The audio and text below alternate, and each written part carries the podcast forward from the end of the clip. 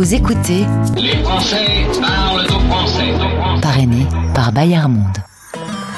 La rentrée approche à grands pas et Bayard Monde est là pour accompagner vos enfants de 1 à 20 ans.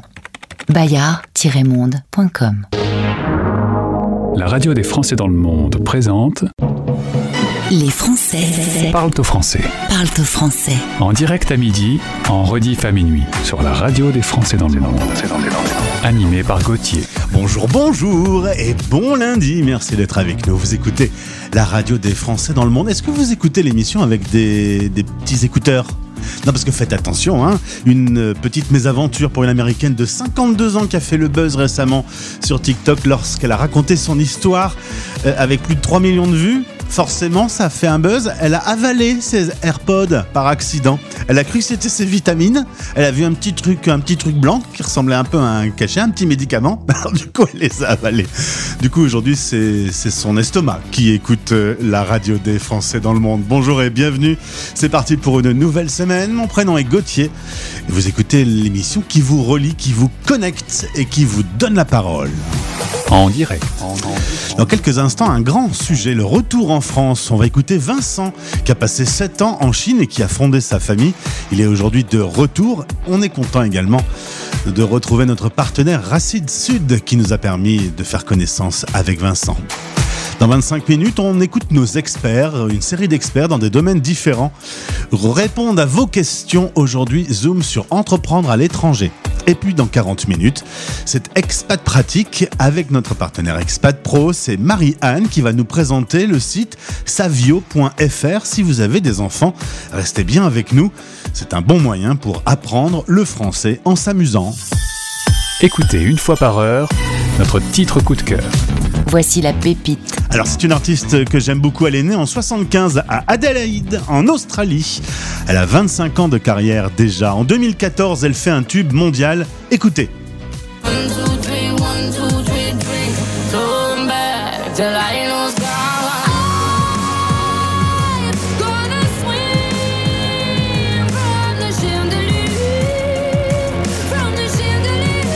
Chandelier. C'est un tube que toute la planète connaît.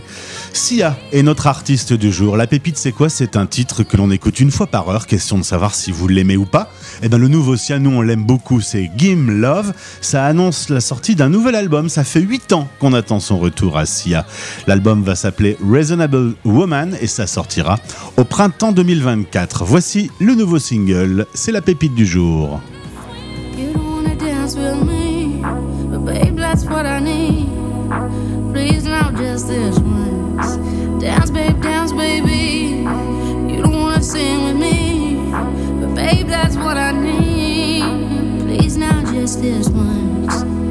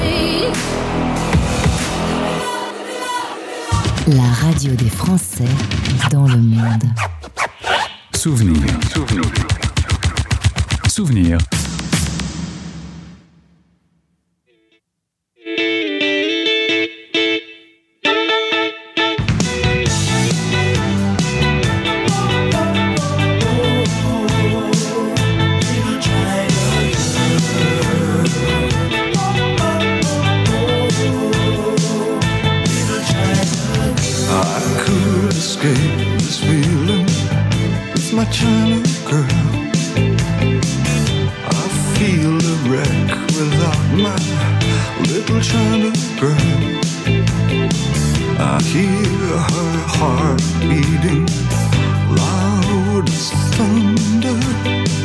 So the stars crashing. I'm a mess without my little China girl.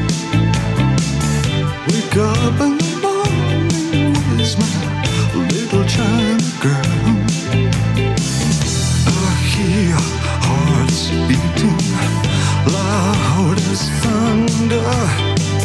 I saw the stars crashing down. I've been tragic like I'm Marlon Brando. When I look at my China girl, I could pretend nothing really meant too much. When I look at my China girl.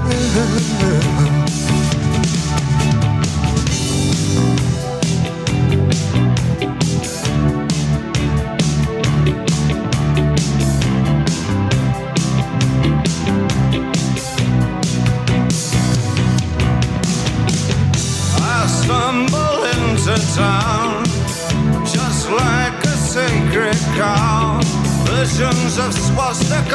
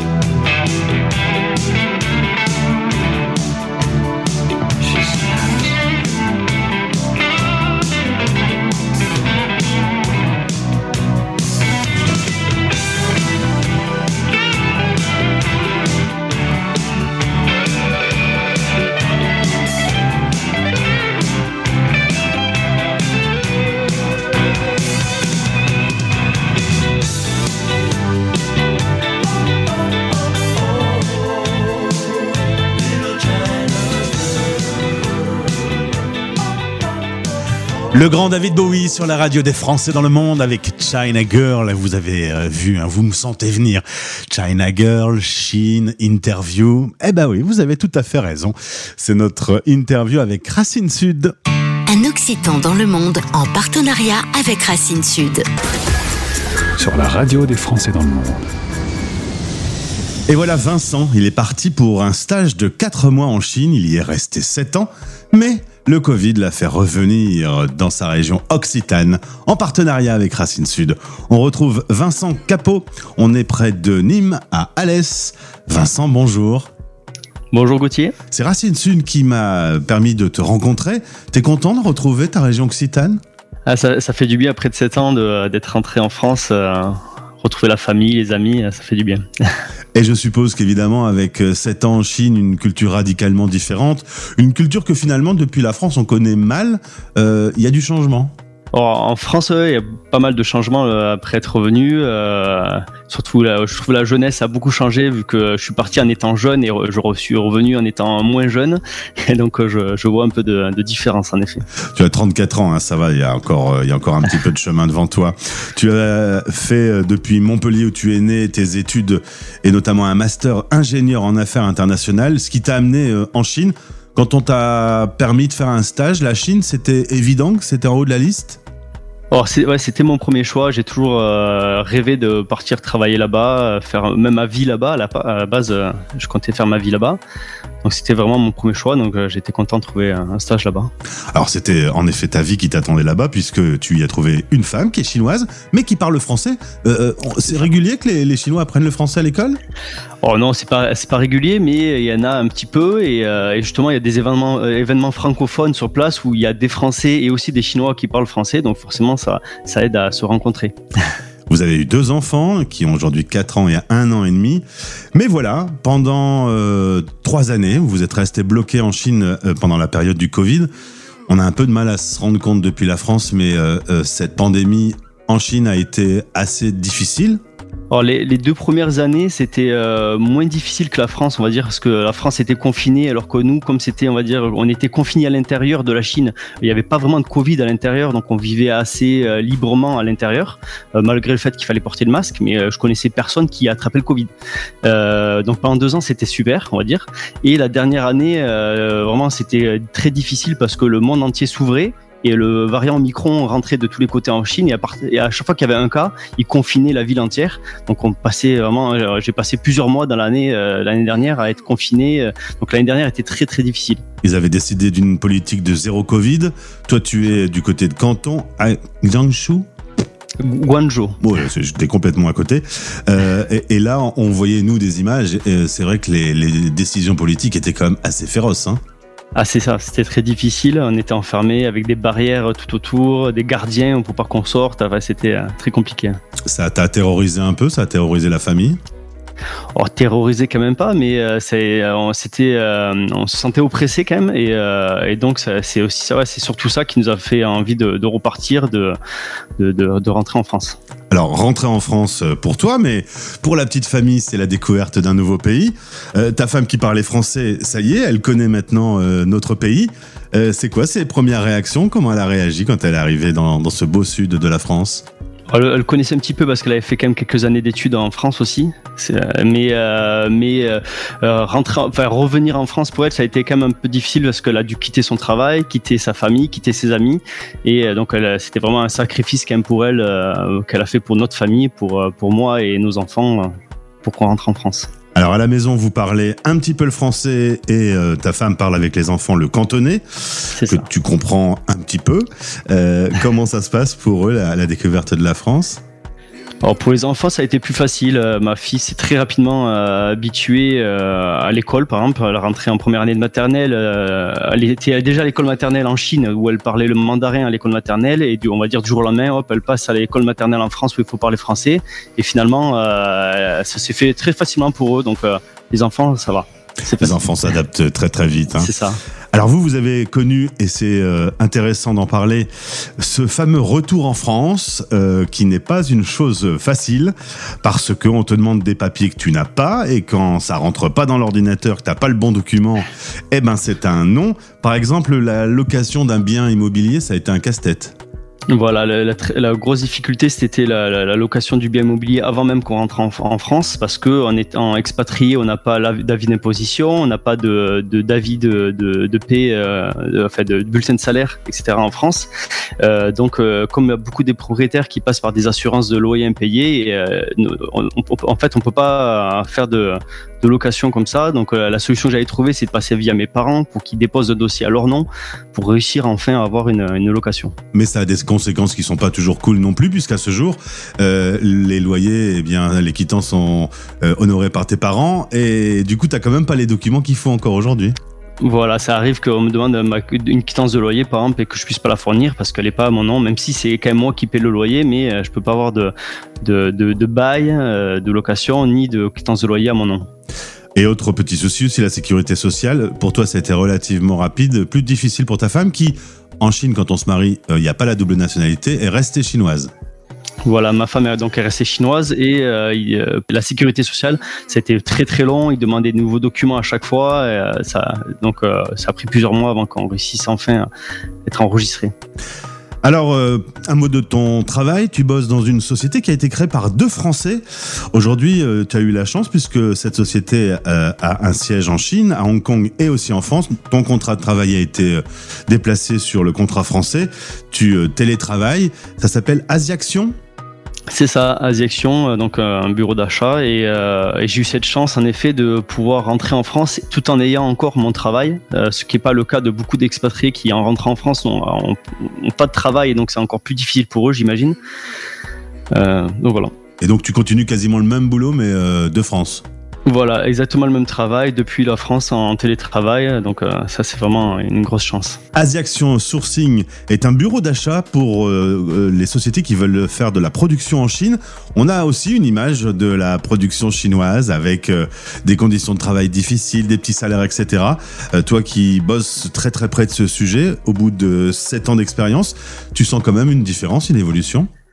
Voilà, je trouve que c'est vrai qu'en 7 ans, euh, le, niveau de vie des Chinois ont beaucoup augmenté, les salaires ont beaucoup augmenté aussi pour les employés dans les, dans les usines. Voilà, leurs conditions de travail ont bien augmenté également euh, pendant ces sept dernières années. C'est pour ça que la Chine, en effet, devient un peu moins compétitive, mais en échange, les, voilà, les, employés sont mieux traités et, euh, euh, la qualité des produits également, euh, je trouve, augmente euh, sur la, enfin, avec le temps.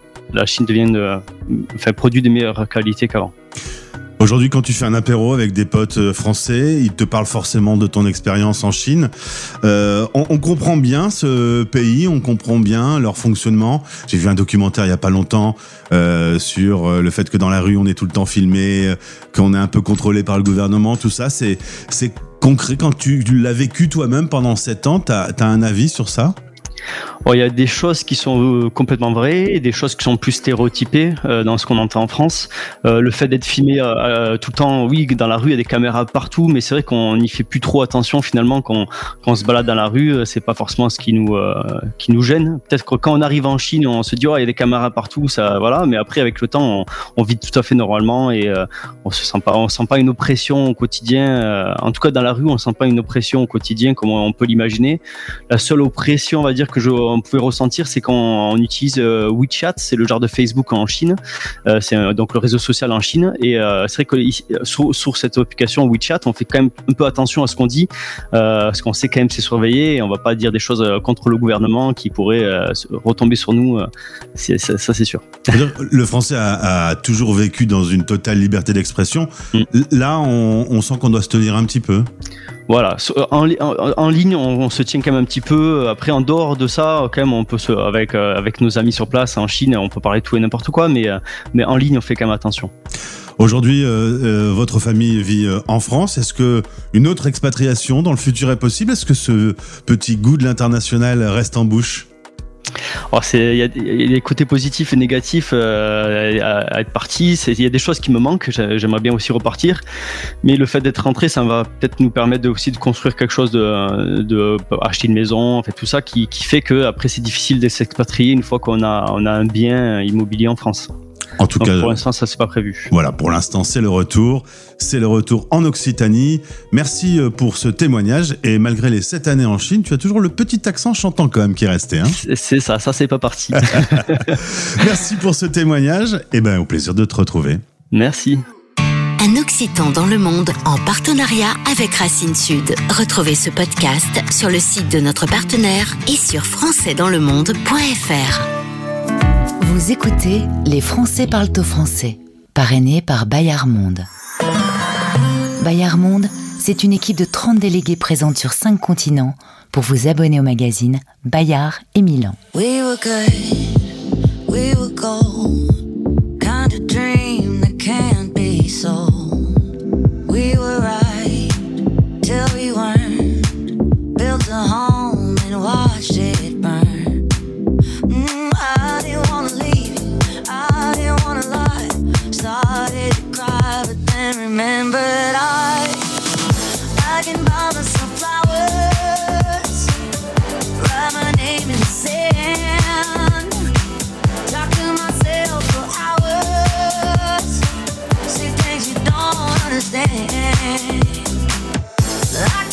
The sub T And I can hold my head. Yeah, I can love me better than you can. Love me better You love me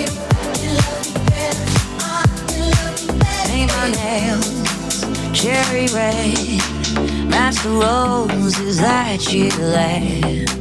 No remorse, I forgive every word you say. Ooh, I didn't wanna leave, baby. I didn't wanna fight.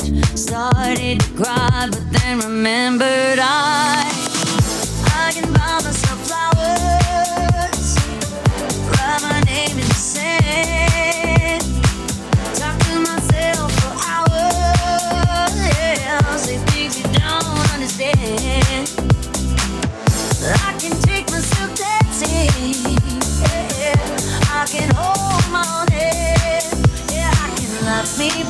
better than you can. Love me better. I can love me better, baby. Can love me better. I can love me better, baby. Can love me better. I can love me better, baby. Can love me better. I, I didn't wanna leave you. I didn't wanna fight. Started to cry, but then remembered. I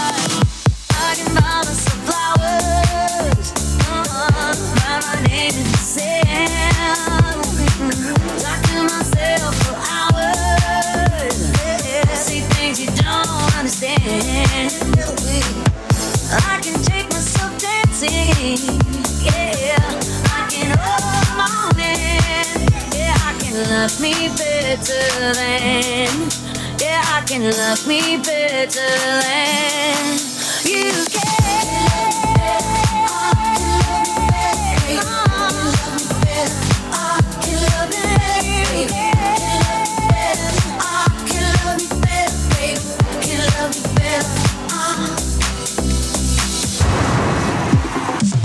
Bienvenue sur la radio des Français dans le monde. C'est une super euh, initiative, une super radio.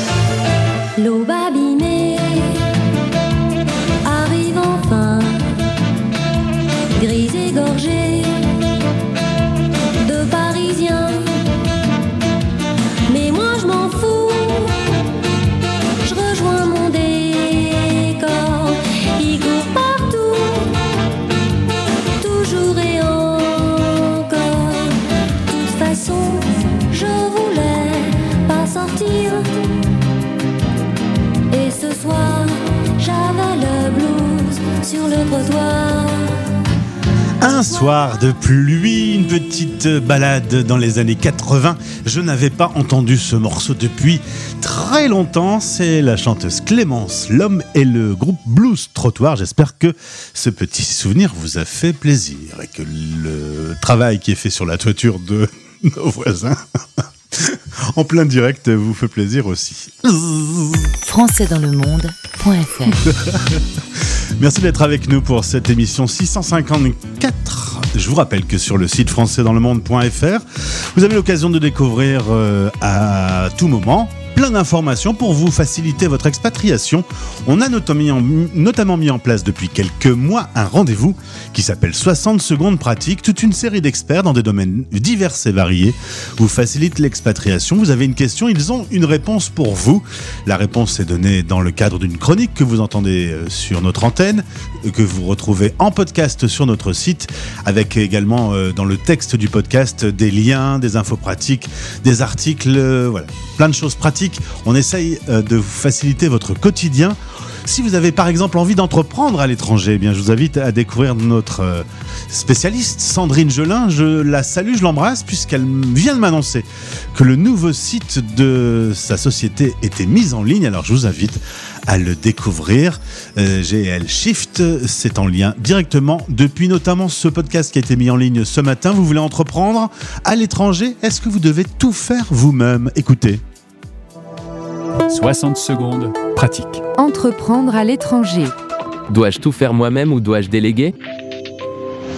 Il n'y a pas de bonne ou de mauvaise réponse à cette question. Il y a juste un choix conscient à faire. Alors si vous choisissez de tout faire vous-même, vous allez bien sûr économiser de l'argent, vous allez améliorer votre connaissance de l'environnement dans lequel vous évoluez et puis vous allez monter globalement en compétences. En même temps, vous allez probablement prendre beaucoup plus de temps que si vous n'aviez confié ces tâches à d'autres professionnels et vous allez aussi probablement faire plus d'erreurs. Si vous choisissez de déléguer certaines choses, alors là, bien sûr, vous allez gagner du temps et vous serez moins débordé, mais cela aura un coût. Donc avant de choisir l'une ou l'autre des options, posez-vous quelques questions. Quelles sont les activités à déléguer en priorité, c'est-à-dire celles dont vous n'êtes pas spécialiste et qui sont néanmoins essentielles au développement de votre entreprise? Et puis quel est le budget dont vous disposez pour déléguer ces activités et à qui pouvez-vous les déléguer, que ce soit en local, dans votre pays d'origine ou même ailleurs? 60 secondes pratiques avec Sandrine Gelin-Lamrani. françaisdanslemonde.fr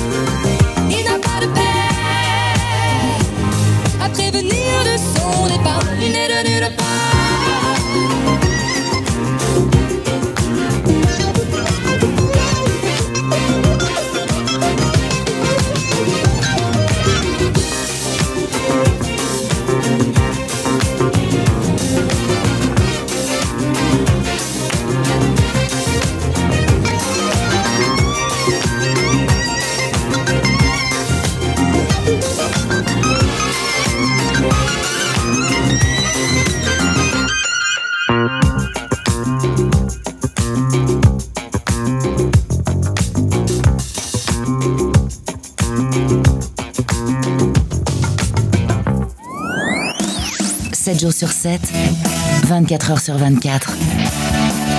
Bienvenue sur la radio des Français dans le monde.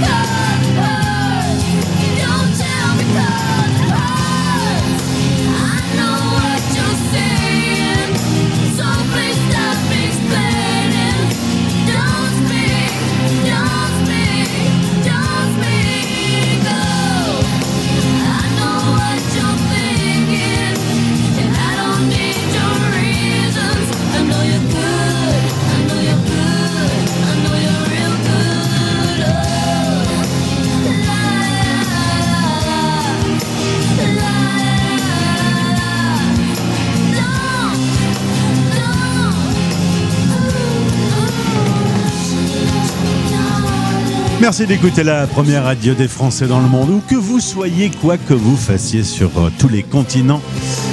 Merci de nous suivre et d'écouter un petit bout de France. Alors là, c'était pas un petit bout de France, c'était du rock américain. C'était le groupe No Doubt dans les années 90 avec la chanteuse Gwen Stefani et le très fameux Don't euh, Speak. Ne parle pas trop, ce qu'on me recommande très souvent et que je ne suis pas toujours. Voici notre interview du jour avec notre partenaire.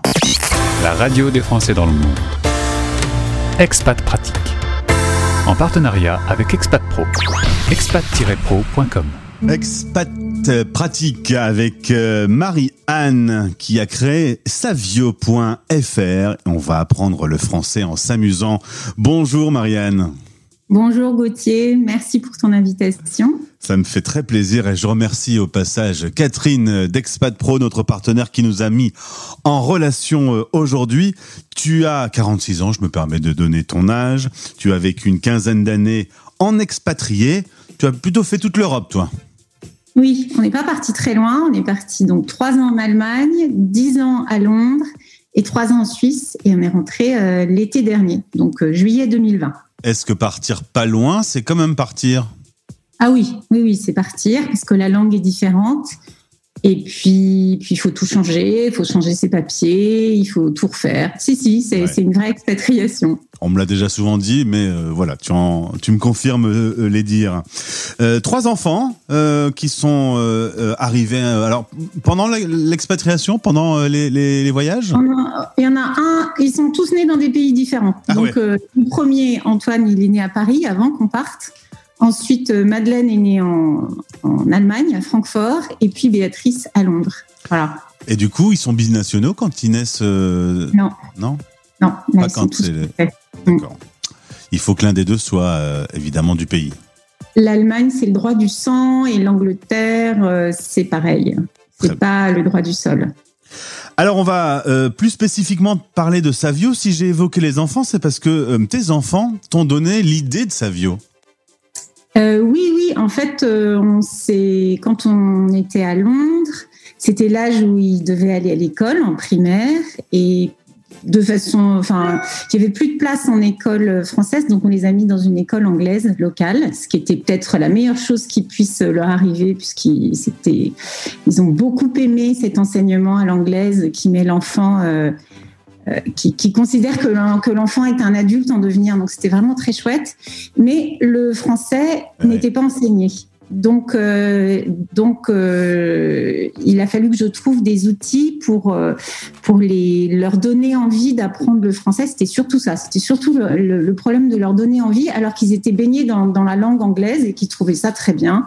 Donc même si on parlait français à la maison, il y avait l'apprentissage du français écrit qui n'était pas enseigné et aussi euh, l'envie de lire et l'envie de s'intéresser à la culture française. Et ça c'était pas euh, c'était c'était pas porté par euh, par le par l'école. Et donc j'ai je, je trouvais que les supports qui existaient à l'époque étaient un peu austères. Ouais. et donc ça s'est vite euh, ça devenait vite un peu la corvée. euh, C'était des cours de français en dehors de l'école, ou alors il fallait rendre des copies, faire des copies en plus des devoirs, les renvoyer euh, quand c'était des organismes d'enseignement à distance. Et vraiment, à côté de ça, je les voyais apprendre les maths sur des sites ludiques et interactifs que les écoles utilisaient. Et là, vraiment, je me- suis dit, euh, c'est génial ce truc. Alors, tu voyais à l'étranger des outils qui étaient assez fun, bien foutus, euh, plaisants pour euh, le gamin, et tu voyais en France des choses plutôt austères. C'était il y a dix ans, hein, donc euh, il y a des- beaucoup de choses qui sont arrivées depuis, mais vraiment là, c'est le- le- cette différence, ça fait un, ça, ça, ça- ça a vraiment créé cette envie de, de, de- faire quelque chose pour les enfants, pour qu'ils soient motivés, que ce soit solide en même temps académiquement, et puis qu'ils sentent pas euh, que ce soit, euh, enfin, que, que ce soit une expérience positive et valorisante d'apprendre le français, et pas juste des devoirs qui sont ennuyeux, toujours ennuyeux.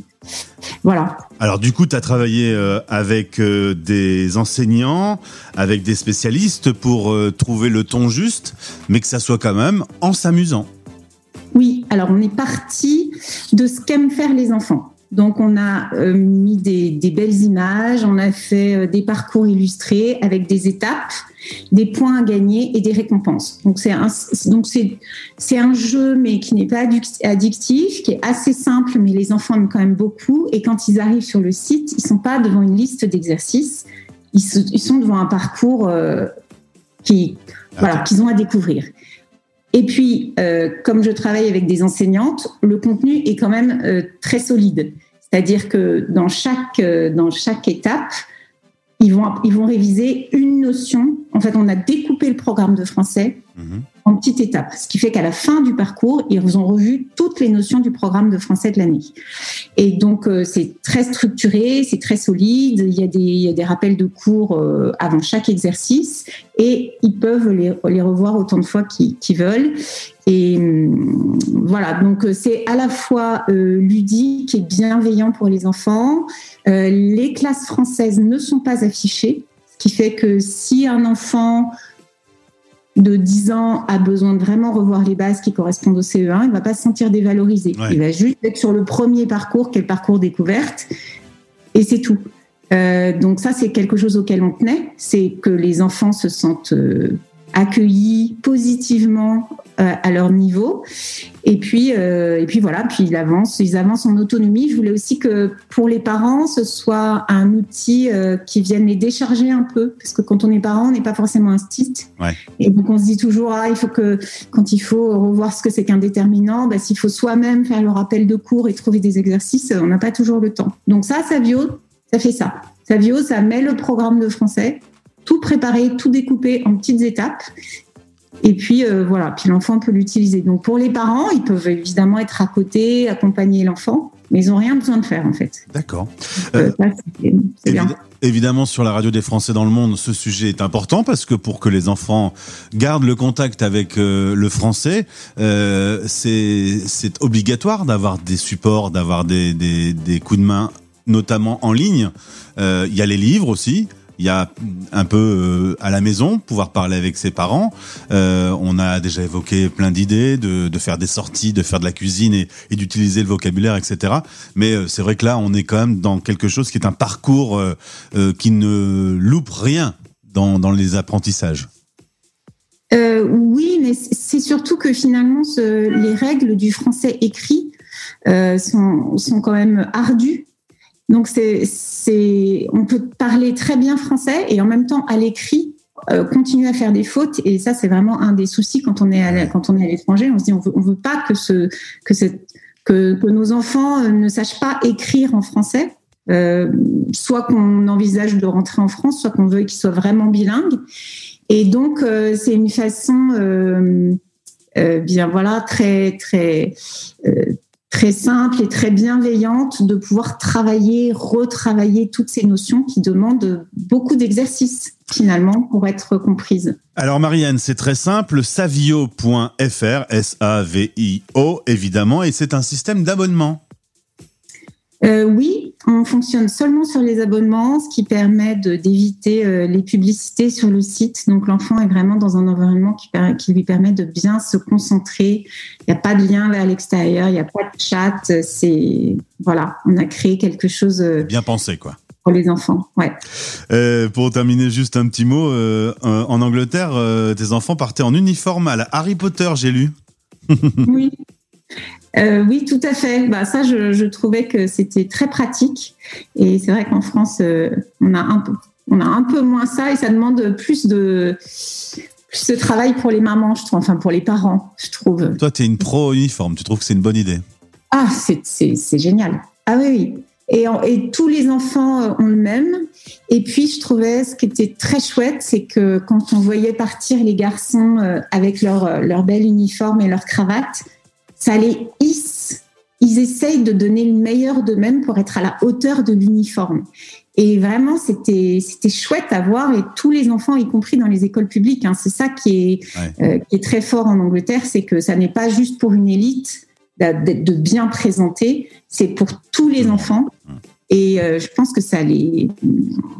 euh, voilà, c'est- c'est c'est- c'est bien, c'est facile, ça, ça, ça, ça aplanit un peu les différences sociales, un petit peu.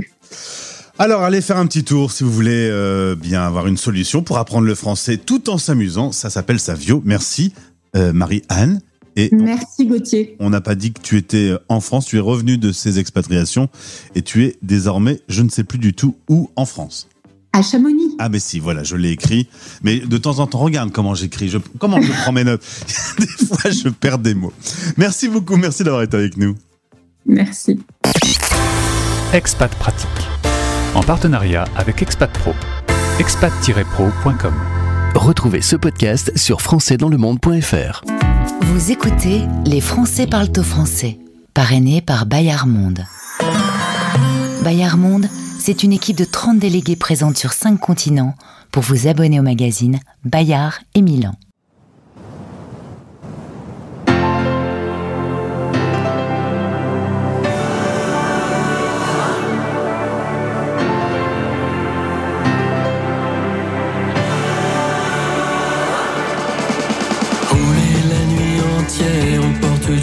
À la frontière de nos interdits. Interdits. Surfer sur une mer légère quand la nuit éclaire nos folies ordinaires. Tu m'as dit oui. Tu m'as dit oui.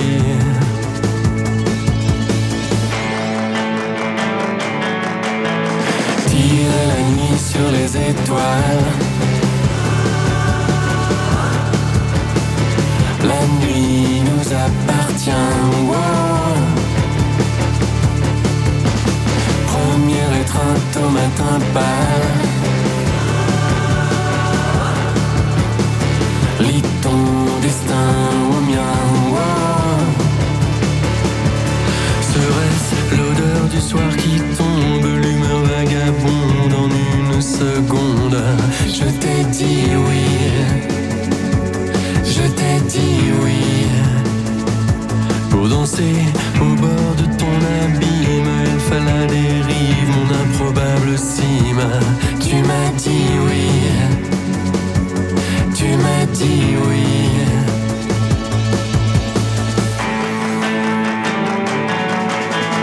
Tirer la nuit sur les étoiles.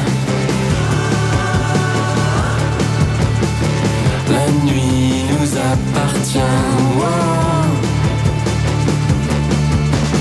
Puis au matin mettre les voiles.